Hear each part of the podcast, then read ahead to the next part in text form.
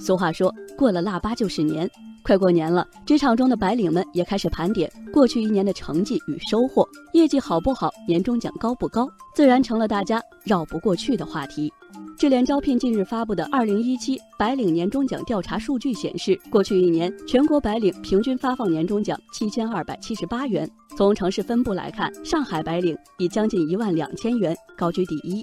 哦。宁波和北京分列第二、第三位。从行业来看，能源矿产、环保行业白领的年终奖为九千八百元，高居榜首。文体教育工作者以五千六百元排名垫底。数据一出，有网友开始不淡定了。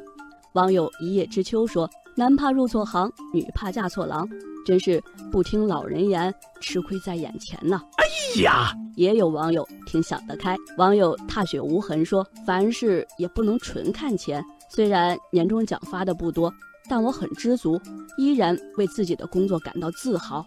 参与调查的白领中，百分之六十六的白领表示能拿到年终奖，高于二零一六年的百分之三十九点五。白领年终奖发放程度和满意度出现大幅增长，远高于过去两年。同时，白领对年终奖的重视程度也到达历史峰值。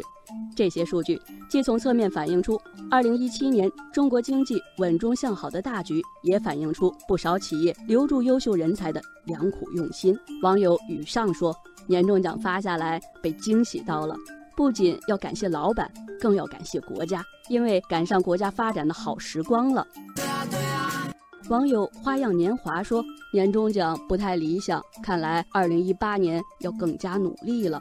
什么时候优秀到不能被忽视，就不用再为年终奖发愁了。不过，可不是所有公司都以现金形式发放年终奖。